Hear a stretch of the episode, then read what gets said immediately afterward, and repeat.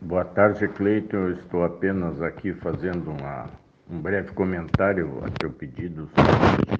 E, e queria dizer que, uh, felizmente, a cidade atendeu a, ao pedido, apelo, de certa forma, é um apelo da senhora prefeita que realmente foi muito necessário essa, essa interrupção das atividades da cidade nesses últimos dias em função do grave quadro da epidemia que todos nós passamos.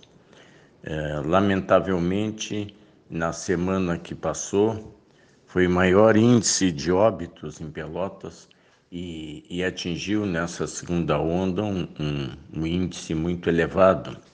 E em cada 77 casos de infecção, uma pessoa morre.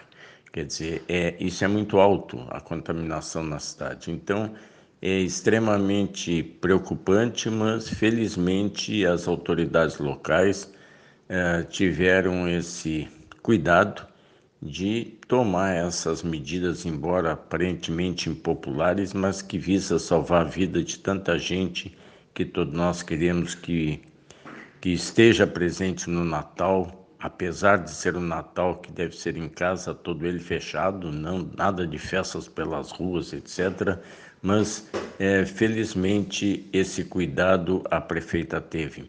Talvez seja necessário ainda fazer isso outras vezes, porque não há milagre em, em quatro dias de paralisação de pelota, em Pelotas.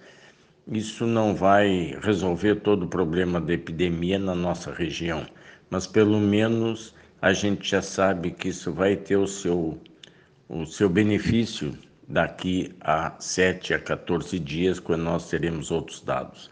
Mas, de qualquer forma, eu quero parabenizar a prefeita pela atitude corajosa e necessária que ela tomou e dizer que é, na semana que passou, apesar de toda essa esse alto índice de infecções pela pelo coronavírus, é, a cidade teve eventos importantes ou, ou pelo menos participou deles. O importante nesse sentido foi que todos nós vimos pela imprensa, é, pela televisão, pelos jornais, que foi um pouco mais de duplicação da nossa BR-116, que é, durante tanto tempo é, estamos lutando por isso e, sem dúvida alguma, o Cleiton Rocha é a figura importante nesse, nesse cenário, porque foi no 13 que começou essa grande campanha da duplicação da BR-116. Eu espero que ele tenha sido convidado para o evento, porque ele é merecedor desse, desses feitos. Assim como o 13 em outras ocasiões também foi, foi não digo o inovador, uma medida inovadora por parte do 13, mas foi sempre um lutador, o 13 Horas, para que a cidade tivesse grandes benefícios do ponto de vista social, do ponto de vista econômico e do ponto de vista de implantação de empresas que pudesse outras ações que pudesse beneficiar toda a nossa comunidade.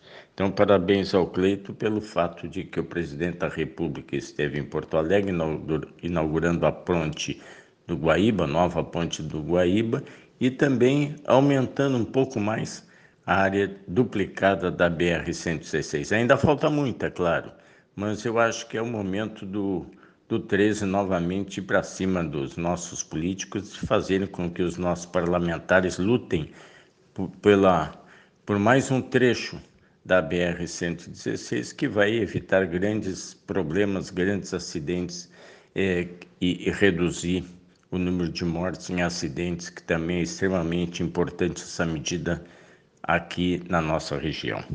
E também me surpreendi, de certa maneira, pela, pela atitude que teve um senhor famoso que esteve sempre ao lado do presidente da República, quando a gente vê nas fotos ou se vê nas notícias dos jornais e, sobretudo, na televisão, que é o dono da, da empresa, ou melhor, das lojas Avan.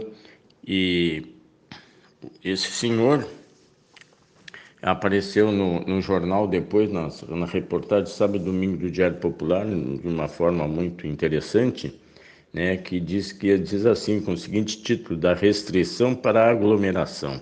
Realmente, é, acho que muita gente viu nas redes sociais a manifestação desse senhor, e que estava ao redor dele pessoas sem máscara e ele também, fazendo uma crítica à atitude da prefeita, né?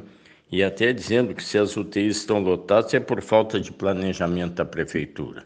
É, isso é lamentável, quer dizer, eu acho que é, todos nós sabemos os cuidados que a prefeitura, a Secretaria da Saúde, é, tem tido, a, a secretária Roberta Paganini, a, a, a senhora prefeita, é, tem tido também com relação a, aos cuidados de, de termos leitos de UTI, leitos nos hospitais, mas o que é mais cuidadoso, ou melhor, o que é mais preocupante, é que não basta os leitos, não basta a quantidade grande de, é, de equipamentos, é também necessário que tenhamos equipes médicas qualificadas para esse tipo de atendimento. Não é qualquer médico como eu que pode atender um paciente com Covid-19 em UTI. Eu não sei tratar absolutamente nada desses casos.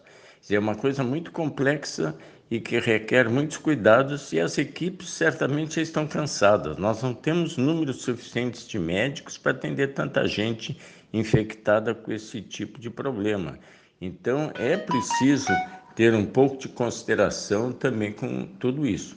Então eu queria, é, lamentavelmente, eu tenho que dizer que eu achei estranho, no mínimo estranho, eu diria que lamentável também, essa manifestação desse senhor, o dono da, dessa grande loja que foi colocada aqui em Pelotas, é, é, no sentido de que esse proprietário talvez pudesse, ao invés de criticar a prefeita, ajudar todos nós com leitos de UTI, com equipamentos que nós sabemos que são necessários. Nós médicos, eu me recordo que nós nos cotizamos para comprar um respirador para Santa Casa e outros equipamentos de UTI. Isso foi feito porque nós sabemos a precariedade da cidade e a falta de recursos. E até que recursos do governo federal cheguem aqui para resolver todos esses problemas, isso demora. E, e, por mais boa vontade que tenha, que tenham os governantes em todos os níveis, isso é demorado, é muita burocracia. Mas um homem milionário e poderoso como o senhor Luciano eh, é possível que ele consiga, com seus recursos, que não são poucos, né, com, com verbas dessas suas lojas, em cada cidade que tenha loja, beneficiar aquela comunidade com os respiradores, com equipamentos de UTI. Aqui ele poderia fazer certamente uma pequena UTI que serviria a toda a população. Seria uma atitude humanitária, justa e que daria lucros, porque no momento em que nós saímos da bandeira vermelha e da bandeira preta, vermelha e laranja, certamente as, as lojas irão promover melhores condições de não apenas de trabalho, mas também as compras irão aumentar e certamente a economia será bastante maior, com maiores benefícios, maiores lucros. Portanto, esses empresários, ou esse empresário terá o seu lucro, mas quem sabe ele nos ajuda também, dando leitos de UTI, respiradores, equipamentos necessários para tratar toda a população. É, mais uma vez, Cleiton, muito obrigado por essa oportunidade de dizer que todos nós temos que ter muitos cuidados. A vacina que todos nós esperamos ainda vai demorar. Eu não tenho a expectativa de que essa vacina chegue imediatamente, não tem esse milagre.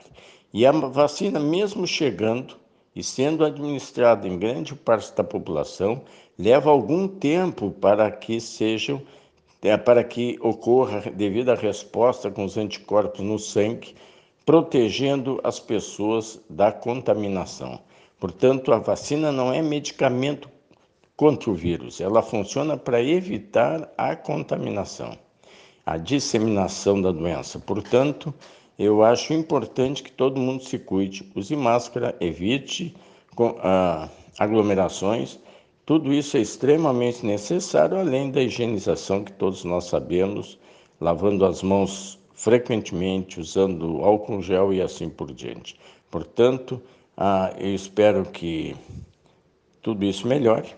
E mais uma vez eu quero parabenizar o 13 Horas, especialmente o Cleiton Rocha, pela nossa BR-116. Obrigado.